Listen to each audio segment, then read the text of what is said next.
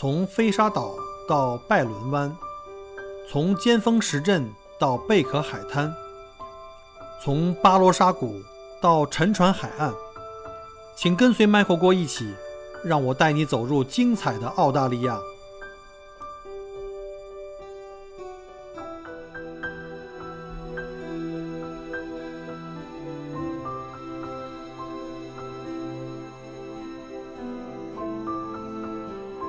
各位听友，大家好，欢迎再次收听麦克郭聊澳洲啊！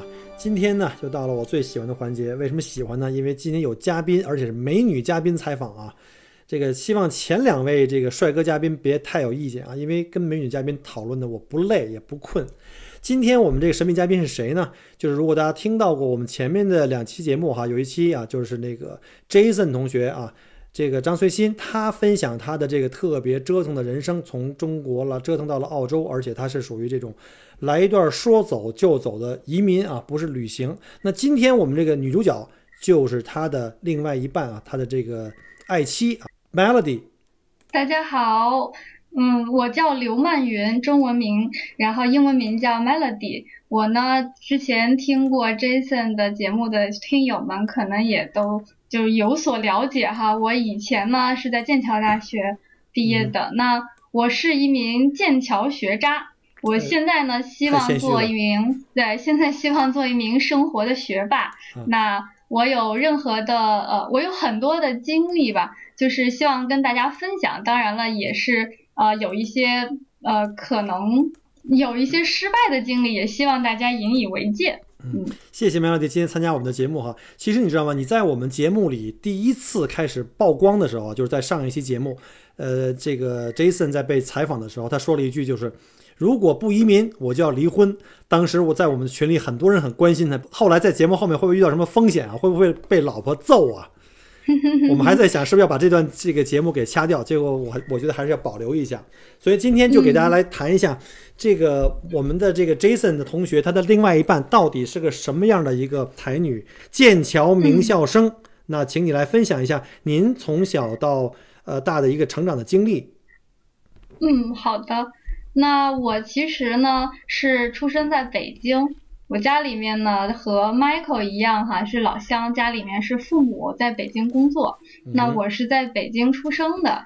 那我主要就是家庭教育都是以中华传统文化为主，就是没有想过其实出国呀、移民啊这些事情，在我父母的概念里是完全没有想到过的。那这个和 Jason 他们广东那边的就是比较开放的这些风气不太一样，所以我小的时候就特别保守、特别传统，就是三岁的时候启蒙开始识字。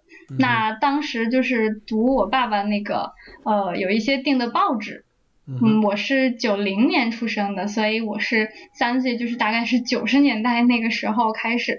然后我爸爸家里面是订了报纸，那个时候大家都在读报纸，所以我是属于那种每天都有新报纸读。最开始是看图片，后来慢慢的看多了，也认识一些字。然后三岁的时候就可以读什么什么人民日报之类的了吗？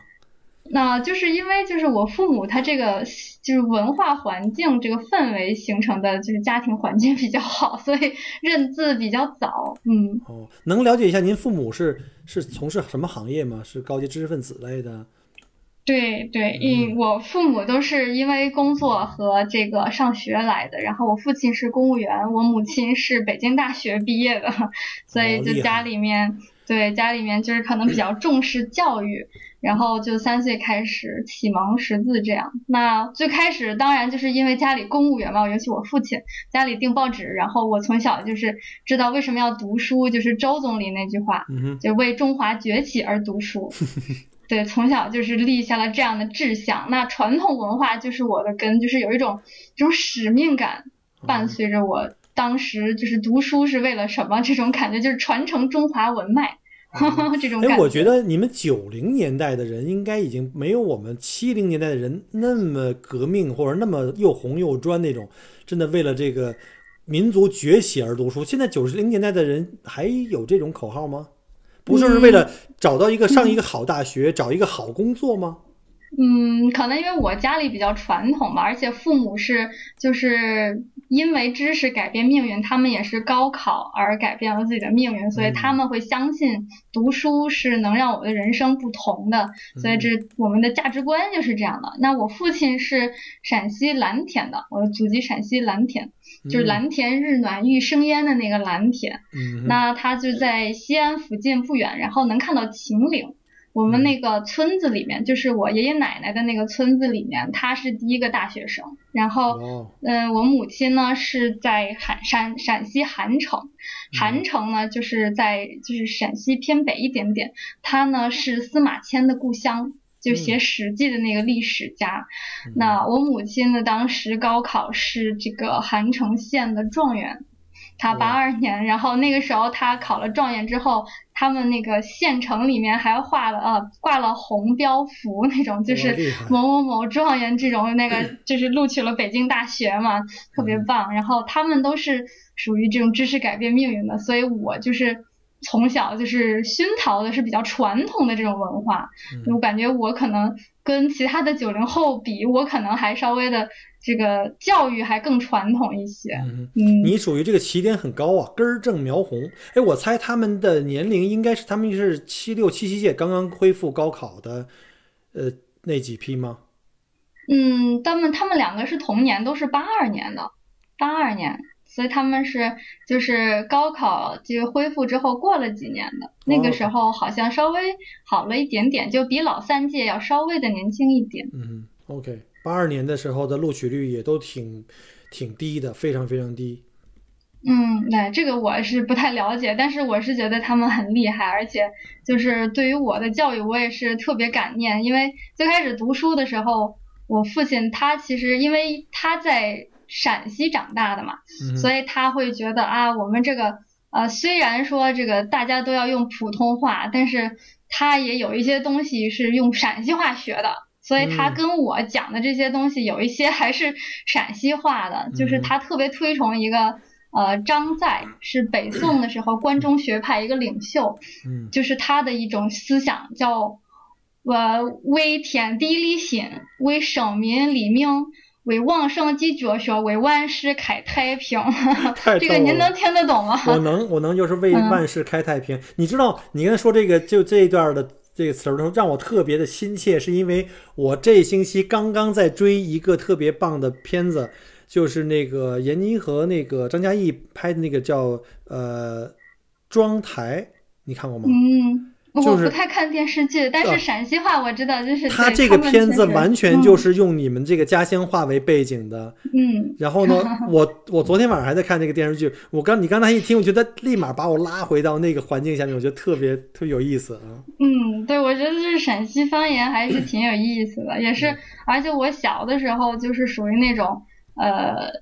上学平时的时候是在北京嘛，家在北京，然后出生户口啊都在北京，但是假期的时候会回老家嘛，然后就属于这种，嗯，也是其实跟现在我父母跟现在的这个农民工他是有相似之处的，他们也是北漂嘛，所以就是属于，呃，我当然是很幸运是和父母在一起，但是我也是跟着他们流动的，就这种感觉，就是。呃，飘来飘去的那种感觉，因为北京不完全是我的家，然后陕西呢，我好像陕西话说的也不是很好，就是能唬一唬观众还是可以的，但是我真自己去用陕西话去交流呢，也不是特别的流利，而且有些词我也不会说，所以就这种，嗯，从小还是父母，就毕竟是北漂第一代，我是北漂第二代的这种经历，对于我这种个人的这种。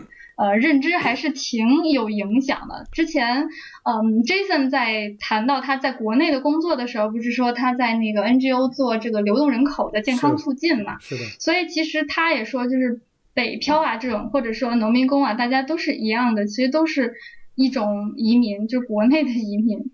那这种移民就会有这样一种困境，其实是，嗯，就感觉大家就是在飘着。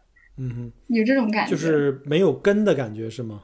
哎，对对对，就是有一种感觉，就是没有特别踏实或者说安全的那种感觉。但是我觉得这个主要是一一代，可能一二代要好一点。毕竟你生在北京，你的环境、生长环境、周围的这个对你来说是从小与生俱来的，你可能有一种自然的一种熟悉跟安全感。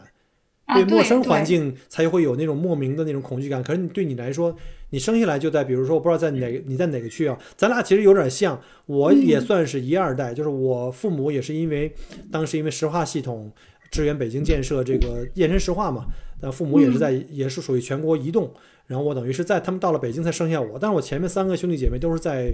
都是在锦西生的，所以他们都对东北的这个文化讲讲东北话，都生活包括饮食都很熟悉。可是我呢，我生我生在北京，所以呢，我在从小在燕山长大，所以我对周围的环境很熟悉。我就觉得那就是我的家嘛。那如果要是说父母是河北籍，呃，实际上我也没去过几次。嗯。哎，明白这种感觉，就毕竟这人口流动，有时候再加上咱们近现代这个历史，就再上两辈，可能比如说是有闯关东的，就从山东那边，然后到了东北，然后就有这个日本人入侵之后，就会又往关内迁，这个迁徙还是挺多的，所以很多人都有这样的经历嘛，就是有一种就是没有安全感的感觉。我现在跟 Jason 在澳洲也是，就是刚刚来什么都不懂的时候，也有一种就是飘着的感觉，就特别能理解。父母当年在北京飘着，其实挺不容易的。嗯，我觉得可能是因为我们有这样的经历，所以呢，可能这个不停的再去往外走，是我们的一个基因里的一部分。这是为什么我们都跑到澳洲来了？啊，对对，很神奇。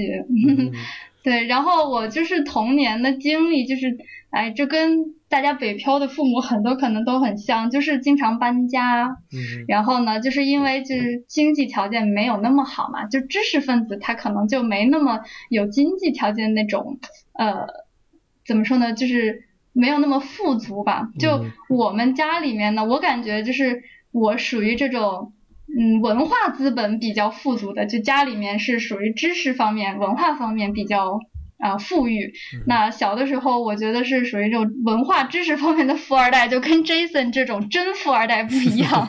他是家里有呃保姆，对吧？嗯，他家里有保姆，然后以为别人家里都有保姆，就这种真富二代。我是我是属于就是我家里啊，我家里就是平时大家就是周末呀，还有就是。比如晚间的娱乐休闲活动呀，看完了就吃完了晚饭，然后看完了那个新闻联播嘛，就是定点看，看完了之后晚上的活动就是读书，然后或者是就是感觉也没有，就是没我我以为就是别人家都是这样的，我没有了解，当时小时候没了解过，就是我以为别人家里也都是就是。读书作为休闲活动的这种感觉，好像八十年代大家都没什么特别多的娱乐活动吧，都是差不多。对，但是九零后很多人家里面就看电视啊什么的就会多一些嘛，动画片啊，还有电视剧啊会看的多一些。对对，我们也是，我们那时候也是八十年代电视都普及了嘛。嗯嗯，对。然后我其实当时就是最早。嗯，最早家里还是没有电视的，因为老搬家嘛。然后这种大家的也不是很，后来有了，后来有，但是也不怎么看，还是看书比较好看感觉。然后搬家的经历也挺丰富的，就是最开始我出生那会儿，我听我妈妈说是在地下室，但是那个时候我还没有记忆，所以不知道。后来呢，就搬到了合租房，就是跟别人 share 了这种感觉。然后还有那种搬住过筒子楼。啊，就是那种单位的那种公公屋，算是吧，就是那种宿舍、集体宿舍。对对对，然后这个时候我就记得，我就记得这个感觉，因为我记得我是从这个筒，它那筒子楼就是像那个宾馆里面一样，就是这个走廊走到那头，然后左右两边全都是一家一家的小房子，一个人一间这种。嗯。然后就是我就记得从这头跑到那头，这个印象我是有的。那个地方好像那在亮马河，那时是在那个朝阳区那边。在燕莎那个后面，如果在北京的听友可能知道这个地方，那现在也都变得都认不出来了。北京变化挺大的，然后后来就后来反正因为就是我教育搬了很多很多次家，就是因为小学在朝阳那边的，可能父母觉得朝阳区那边的上小学随便玩一玩还是可以，然后他觉得他们觉得海淀区这边教育比较好嘛。然后就加入了这个海淀家长的行列，然后也是 搬家到这个对搬家到这个中关村这边。然后他们是因为工作还是就是因为为了你的教育呢？啊，因为我的教育百分之九十是因为我对。看来看来这个这个这个这个海淀的这个学区房贵是从那个时候就开始了。那 那个时候主要是当时他们也就是觉得其实。他们的人生已经稳定了，但是未来就是我的未来是无限的，所以就尽量为我创造好条件吧。这个我也是超级感激的。就是搬家也是都是这一部分搬家，绝对是为了我的上学这一方面。嗯，然后但是我因为搬家比较多，就小的时候就有点颠沛流离的感觉。就刚刚嗯，就是跟这个学校的小朋友混熟了，就小学的时候，然后哦又要搬家了，然后呢这个。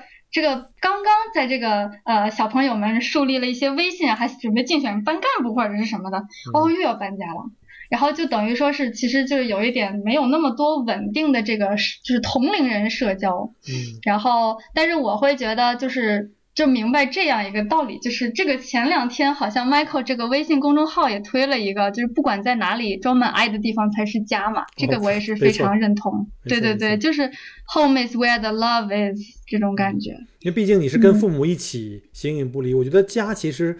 呃，我们有两层概念，一个就是物理上一个房子，不管它是豪宅啊还是筒子楼啊，其实这只是一个能够容身之所。其实更重要的是这个家里住的人以及这个人之间的这种互动，才真正是能够跟着你一辈子的。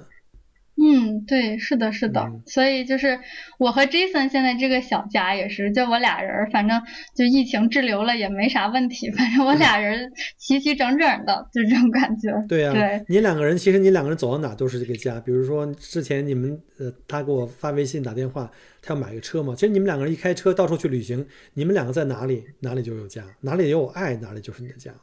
所以呢，其实对我们这些。这个长期到处瞎跑的人，或者说就是对这个对物理上的这种牵绊并不是特别在意的人，其实就是我们能移民到澳洲来，也是因为这个这个理由吧。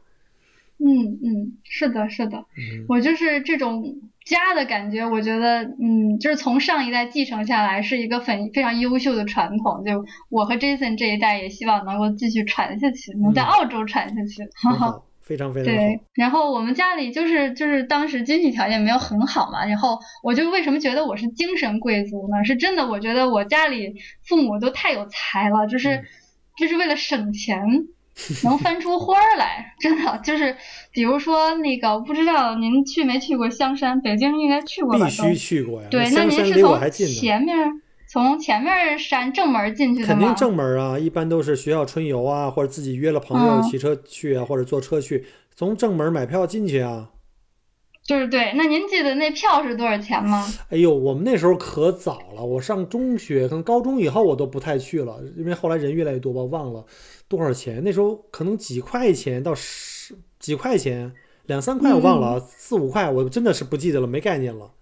嗯，后面好像涨到十块钱了吧？这我不记得了。但是我也是，就是当时感觉，嗯嗯，就是人挺多，印象是一样的。尤其是到秋天看红叶的时候，全是黑色的人，他的头皮、后背啊。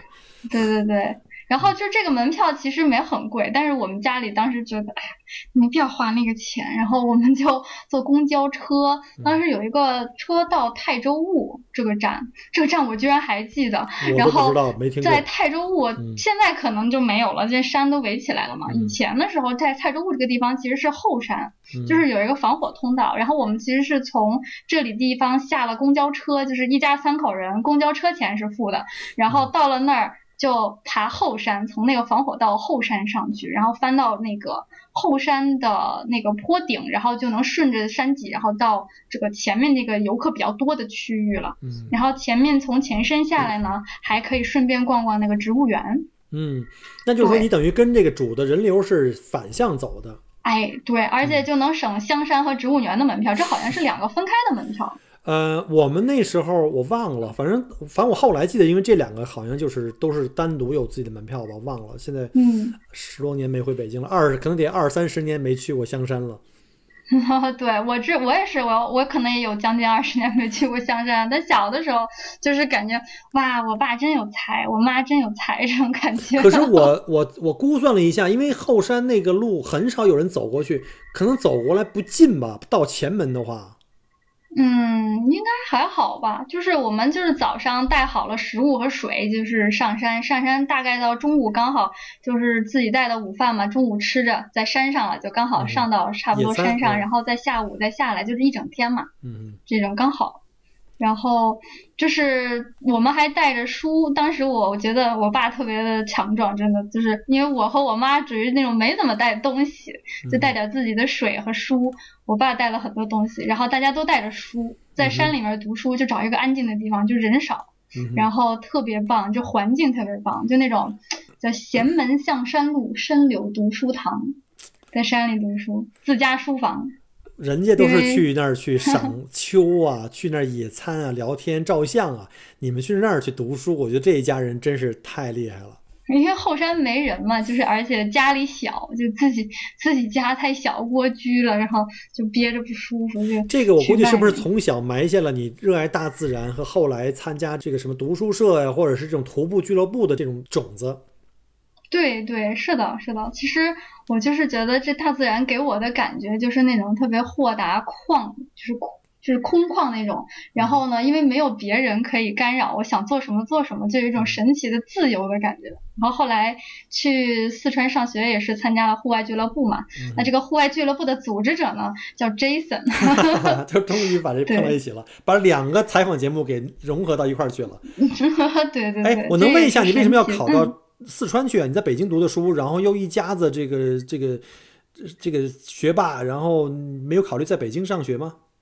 嗯，最开始是这样一个情况。我前面说到我是九零年出生的，那我高考的那一年呢，发生了一件大事啊，就是二零零八年。在五月十二号的时候呢，汶川发生了地震嘛。然后 Jason 他也在节目里说过，他读川大是因为觉得可以做一些工作嘛，把自己捐过去，对，把人捐过去了。那我呢，就是呃一不小心捐了一个人这种状况。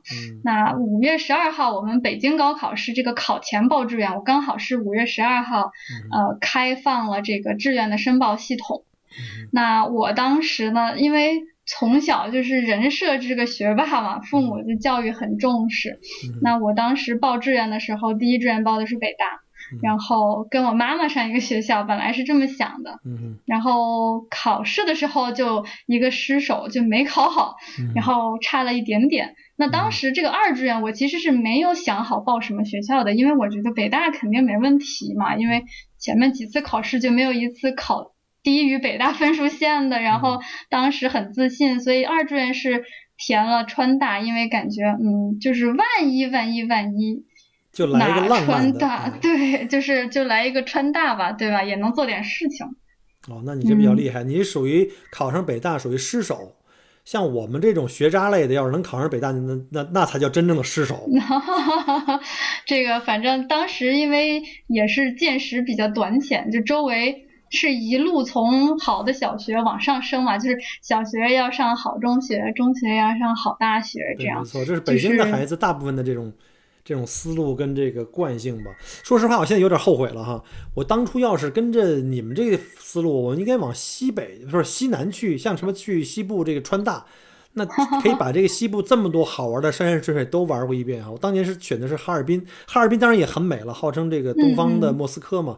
但是这冬天确实忒冷了，哈哈，是，哪儿都去不了。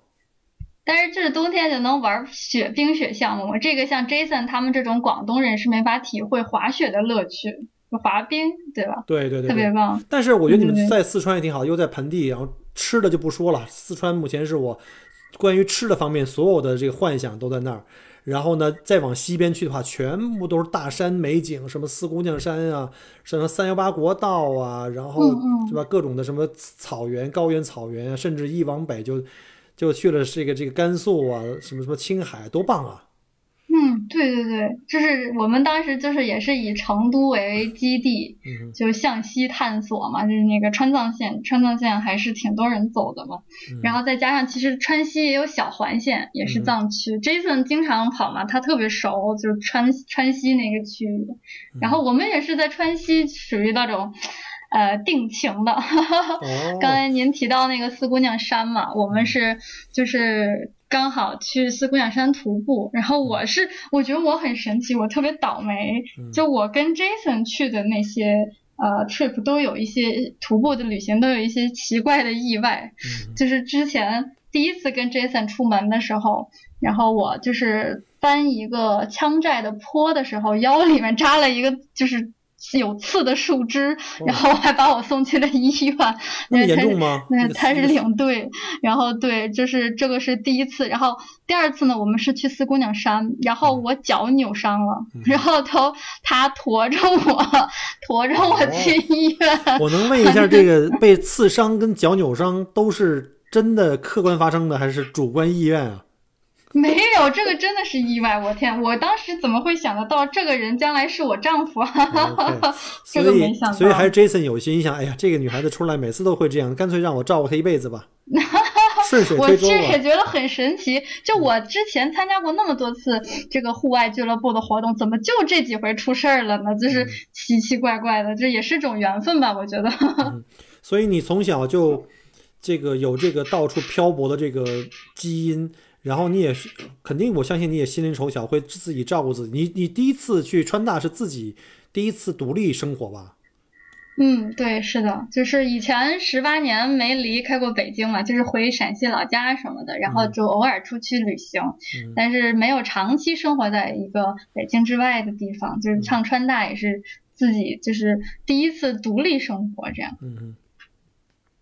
好像我们大部分的人上大学都是第一次离开家，我也是二十岁离开家，然后第一次觉得自己像个大人了，独自去面对世界，然后不不需要或者说没有可能再去回头征求父母的意见，没有人再去后面给你出主意，你只能独立面对。那时候你是不是突然间一夜之间觉得自己长大了？对，我其实还特别兴奋，就是终于可以一试身手了这种感觉。嗯，然后，对对对，就是当时因为在川川大在成都嘛，然后我就是觉得吧，这上大学没人管了，我就自己想干嘛干嘛。但是因为就是这个高考的问题，就是高考，嗯，其实算是考砸了，我就是属于那种学霸变这个。落榜生的那种感觉，当时心理上啊有点不平衡，就不甘心嘛。所以不甘心的话呢，就想我怎么办呢？我感觉我本来一个是该上北大的，然后没上成，那我就要上一个比北大更好的学校读研究生。嗯嗯嗯，所以当时是这么想的，就是说，嗯，我读研究生得去一个世界名校，所以当时才开始就是想要这个留学，或者说。想有这个出国读书的念头，就是这个也都是我自己决定了，就不是父母给你的一些建议啊，或怎么样的。对，是的，是的，就是父母的话，他们其实没有想要出国，毕竟我属于那种传统的文化长大的，是这种，而且我大学读的是这个对外汉语，也是中文系，在川大，所以属于那种还是没有跳出嗯传统文化的圈子吧。嗯，而且按照我的理解，一般呃。如果就像你父母是属于这种呃知识分子的话，他们会不会通常一般会觉得你第一次没有考好，但是你本身的实力在，他们会鼓励你或者要求你去复考呢？啊，对他们也有提过这件事情，但是我并不想复读。嗯，就是我感觉这个每一年其实都，就当时可能也是。年轻嘛，有点叛逆，反正就觉得每一年其实都，呃，有每一年该就生命中每个阶段也是有它该去的地方。就假如我真的是，呃，命运的召唤，因为刚好零八年嘛，我觉得。我如果零八年没有地震这件事情，我不会愿意去做这个就是震后，比如说支援和志愿的工作吧。当时心里有这个念头，是因为这个时候出了这件事情，那也许我的生命就更就是应该它这个价值发挥在这个地方，这是一种命运的召唤，这种感觉。呃，就是所以也没有想继续复读，因为我而且我还是觉得，哎，就是。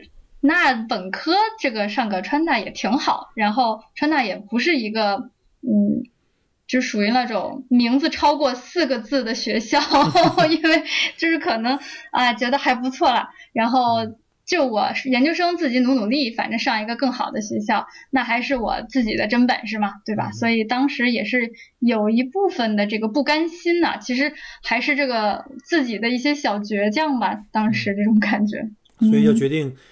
只身一人去英国留学，对吗？对，这个当时其实啊，在就感觉就是其实是个一不小心走了个岔路，但是没想到这岔路岔的还挺挺厉害的，这种感觉就是走出了一条自己走出了一条自己风格的路。嗯，因为就是感觉就是最开始一直是在国内上小到小学到中学，中学到高中嘛，就有一种内卷的感觉，就现在很流行的这个词，就是呃必须上一个好大学，不上好大学就复读，就这种这个 mindset，就这种认知，可能在父母那一代还是很强的，但是我就是我其实一直不理解我自己为什么会有这种嗯。感觉他有问题，然后但我也说不出来哪儿不对的这种感觉，就是感觉我不想这样。当时只知道我不想这样，但我不知道为什么。然后后来我有一次，嗯，就是在悉尼看那个博物馆，嗯，就在那个海德公园旁边 Australian Museum 看到有一个 Australian Museum Two Hundred Treasures 两百个特别有代表性的呃藏品。那这里面有一个是在一个。叫做 Westpac Long Gallery 里面悬着一套爱尔兰麋鹿，它这个叫 Irish Elk。那这个麋鹿它特别，就是这这个骨架特别大，而且特别有特点的是它那个。巨大的鹿角，就是比一般的鹿都大。您也去过吧？就是一这个那个我没有进到里面去，但我知道你说那麋鹿的这个，因为北美麋鹿也是那种特别巨大的，嗯，就是恨不得是一个公共汽车那么大个儿那种感感觉，就一个单体公共汽车那种特别高、特别大。嗯，对对对，就是它这个是就是自然选择嘛，就是达尔文的那个就是进化论，它大的鹿角的这些麋鹿可以找到更好的配偶，去就是有更大的。传宗接代的这个空间，选择空间，那这个感觉就其实当时我看到这个就脑中冒出了一个想法，这就是内卷。它这么大的脚，其实也跑不快，在树林里面也会挂到树枝，所以我感觉这种这么进化、这么这么精确、这么神奇的一个脚，居然能让它。就是困在自己的这个脚底下，成反而成了自己的负担。我当时这种看到就看到这个展品的时候，我觉得哇，我这种感觉就是内卷的感觉，就是培养下一代长鹿角。你这个解析的角度特别的特别的另另类，就是特别的呃剑走偏锋。其实我觉得呃内卷有很多原因了，我觉得还有一个就是，其实我们整个的这个社会或者是我们整个大环境，因为。我们只信一条，对吧？就是万般皆下品，只唯有读书高。读书出来干嘛呢？要么就是当官。中国人对这个权、对这个钱的这种崇拜呢，从可能几千年以前就这样无以复加的这么这么个地步。所以呢，无非就是说我们为了上个好大学，找个好工作，要么就做官做公务员，要么就能够挣钱下海或者怎么怎么样。所以呢。而且这这些找工作的门槛起步都可能现在都不是本科了，我估计可能据说现在有很多那种公务员都是是要硕士起步了，所以现在的这种压力越来越大，就是我们整个环境就是这样，逼得你没办法。你要高中毕业的话，你可能基本上没办法可以活下去，找到至少找到工作吧，你是很难的，除非你自己想办法自己去练个摊儿什么之类的。对，就是大学生，然后去就摆摆摊儿了，是吧？对啊，那现在很多硕士毕业没有工作，不是去送快递了吗？啊，对，是的，是的。他这个，但是我感觉就是这社社会的压力是一方面，但自己的心态也是，就是这两者都有，就是这种，嗯，怎么说呢？就是，就有一个有一个牛津大学的人类学家叫项彪嘛，他说这个呃内卷是一种就是不断抽打的陀螺式的那种。死循环就是这个鞭子，内部心理压力是一个鞭子，然后外部的社会压力都是鞭子，这两条鞭子它抽着我们在不停的转，这种内卷。但是这两个鞭子就是如果都垮了之后，它就就整个陀螺就倒了，就是那种崩溃的感觉。其实这个就是属于那种，嗯，只要你陷入了这个死循环，就永远出不来的这种感觉。是的。对，是一种马太效应，就是那个，呃，我们一旦进入了这个金字塔，就往金字塔塔尖上走，就我们没有退路，就是不进则退。没错。大家都想往上挤，然后金字塔尖就那么点人，所以大家越往上就觉得压力特别大，感觉，对，就感觉就是陷进去了以后出不来。我当时其实有一点这种感觉，就是我其实为什么出国，就是为了。证明自己，对吧？就是高考考砸了也没关系啊，还是能上名校的。大学要就是就是研究生要去国际名校，对吧？证明自己这种感觉，就是还是在这个系统里面去想要往上争，就是还是在内卷的这个系统里面，就当时看不透。就其实我们就读了名校之后。然后再往上，比如说读硕、读博士，然后再加上评职称、发论文，大家比这个论文，然后再往上比比诺贝尔奖拿了几个嘛。其实这样一直比下去就是个死循环。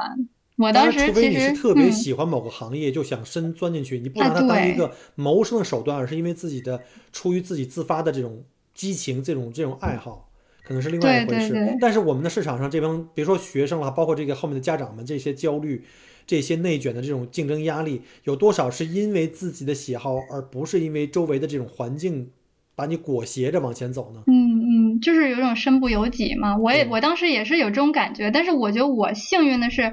就是，就其实一个硬币是有两面的，对吧？就是卷，大家觉得压力大，这是一方面，但是另一方面，它也是一种积极的心态，就是力争上游嘛。我就是用这种动力，让我就是争进了国际名校。但是进了国际名校以后呢，我后面就是看开了，因为之前我说，就是我也就是剑桥里面，我是个剑桥的学渣嘛，就是在这个语境里面，我会发现，哎，我没法再卷下去了，我就不能再争第。第一了，因为确实也比不过。当时我是一二年嘛，就是一二年在剑桥大学，当时我的那个系叫做理论和应用语言学系，就是 Department of Theoretical and Applied Linguistics。那那一届剑桥大学的应用理论和应用语言学系，我们招了二十一个同学，就是全球加起来二十一个。海外学生啊，还是说包括他英国本土啊？就是全包括我们那个班，就是那一届这个专业只招了二十一个人。嗯。然后这个二十一个人里面，只有我一个是大陆的学生，就是中国大陆。对。然后有有其他的说汉说华语的，就是香港的同学，还有一个马来西亚的同学。然后这二十一个人里面，我绝对是倒数第一，真的，因为就是他们 seminar 就是那个研讨会里面，就是大家小组讨论嘛，就会讨论一个语言现象。这个语言现象就是香港和马来西亚同学，他们虽然也是有这个华裔背景，但是他们的教育是英语的本科，我本科是中文系的，等于我。对我，我就完全不知道他们在说什么。就是我整个讨论会里面，就是这个术语也听不懂，然后他们引经据典的那些东西，我一个也不知道。而且我特别好奇的是，你刚刚去的时候，会不会有这种？因为我们小的时候学的英文其实是美音的，我们从教材。从那个尼从尼克松访华，从中美开始建交，从这个中美贸易开始加强以后，我们的很多的文化贸易交流方面都受美国的这个这个文化影响，语法和很多用法开始偏美式，包括我们听的这个听力。那你到了英国去以后，这个口音的这个差别就很大。还有一个就是文化，就比如说。那在那个年代，我记得大部分人出国可能考虑的可能美加相对多一点啊，因为当时美国还是非常非常热点。你为什么要考虑去英国？为什么不是美国或其他的国家？那为什么去英国一定是要剑桥呢？我觉得好多不错的大学。嗯，对我当时其实也没有非要上剑桥，因为当时就呃就想着上名校嘛，从开始上大学就在努力。大一的时候我就就是想，哎，这个出国嘛，肯定是要考托福、雅思的，还有考 GRE，对吧？去美国，大家很多人都去美国，我也都是，反正出国考试我都就是学着考了一遍，然后。对，都都有成绩都有。然后我们在川大本科的时候，我是就是选进选进了一个吴玉章学院，这个是一个属于创新性的教学的学院。那我们这个其实学院里面这个大家嗯出国的氛围很浓，且大家都会去申请那种交换学习的项目嘛。那我其实就是对于这个英音的适应还是有的，因为我选了一个就是交换去那个 Newcastle。他也在英国，但是他这个口音特别的奇怪，在英国北部，英格兰北部，就离苏格兰很近，有点接近苏格兰音，你根本不知道他们在讲什么。啊，对，就是我是属于那种本科去了那个去了 Newcastle 以后才知道自己原来学的都不是英语，就是我说的跟英国人说的都是两种语言呀，完全听不懂对方在干什么。就是当时对，这也是挺崩溃的。就是但口音这个问题后来还是就是听多了是可以克服的，这个是没有问题的。但是这个知识的这个 gap 是就是很难弥合的，所以后来呢，就是因为我觉得。反正去一定要去好学校。然后当时申的美国就比较多嘛，大家都是嗯瞄向了北美这个美加的，对，就像您说的。然后我也是 GRE 和那个雅思托福我都考了，那 GRE 这个分数还挺高的，我就是后来学着学着，我感觉呀，我这个语言成绩这么好，我甚至都可以去教这些课了。然后我后来就在成都新东方，然后也就面试了，成为了当时是兼职老师，就教这个北美考试的项目。就是托福 GRE，你当时是你当时考多少分啊？嗯，当时他那个 GRE 是老 GRE，就是一千满分是一千六的，八百一科。然后我的那个 Verbal 是七百一，就是对百分之九十八，就是属于那种嗯世界考生的前百分之二。然后这个真的是学学霸，这个呃，就是还行啊，别别别，还行，就是我可能也是，就是能力也不差，然后考试呢也还行，就是这种。嗯，当时反正托福、雅思也都考了，因为 GRE 很难嘛，GRE 都搞定了，然后托福、雅思也觉得没什么难度，我就后来就托福、雅思我也都教，然后嗯属于那种就是语言慢慢的。就是在，因为也之前有一些积累，所以到慢慢到后面来就就就有点游刃有余这种感觉了。雅思我当时就是剑就是剑桥要求是那个入学总分是七分以上，然后七点五就是啊，sorry，那那个总分是七点五以上，然后单科不低于七，嗯就这个是当时剑桥的要求。我还考了两个满分，就是啊，我的托福好像也是，就是阅读和听力是满分。然后其他两科也都不低，所以就总分还蛮高的。然后就是因为我觉得就是托福、雅思一个对美国，一个对英国嘛，反正嗯都考了，总没有坏处，选择多一些。主要还是申的美国。那当时申美国的时候是一二呃一一年的秋天申一二年入学的那个呃研究生。那嗯当时美国有这么一个情况，我特别喜欢的是 UCLA 的那个语言学习、嗯 u c l a 的英文语言学特别好，就是在加州。嗯。那当时有这么一个神奇的情况，就是加州的政府有一些就是 local 的那个政府，他们申请破产了。嗯就是一一年的时候，加州的政府经济不是很好，然后他们就没有了 funding，没有了 funding 之后呢，大学就削减了经费，然后他们那一年不招生了，哦，就我的 dream school 就没得去。嗯。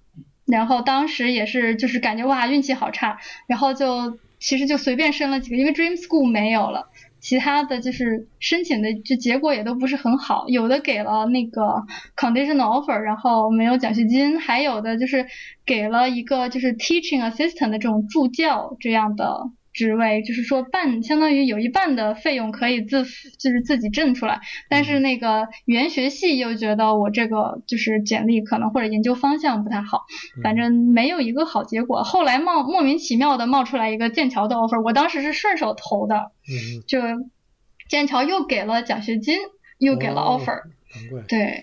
这是命中然注定。哎，这个真的是缘分。我是当时因为就是教了雅思，教了托福，还教了 GRE 嘛，就我对于这个语言测试还是有一些那个研究的。然后我申的是应用语言学，当时申奖学金的时候，我也是顺手点了一下 Cambridge Assessment，嗯因为我申这个奖学金的时候，我看见这个选项之后，我这个简历里面我就自己相应的做了一个调整。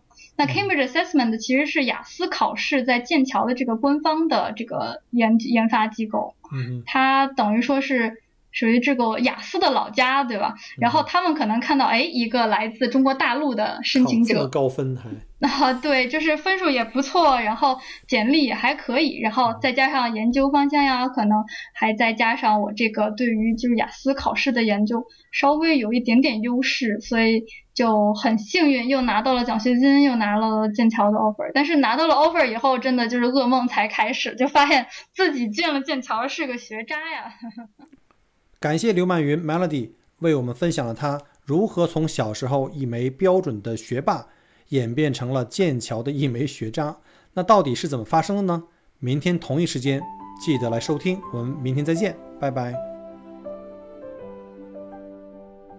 感谢您关注和支持我的节目。除了音频节目，也欢迎您同时订阅麦克郭聊澳洲同名新浪微博和今日头条，以及同名微信公众号。里面有很多旅行、移民相关的资讯和攻略。如果您正在规划澳洲旅行、留学或移民，欢迎您加入我的听友群和移民交流群，有更多精彩在等着您。Michael 郭约您相聚在澳洲，我们不见不散。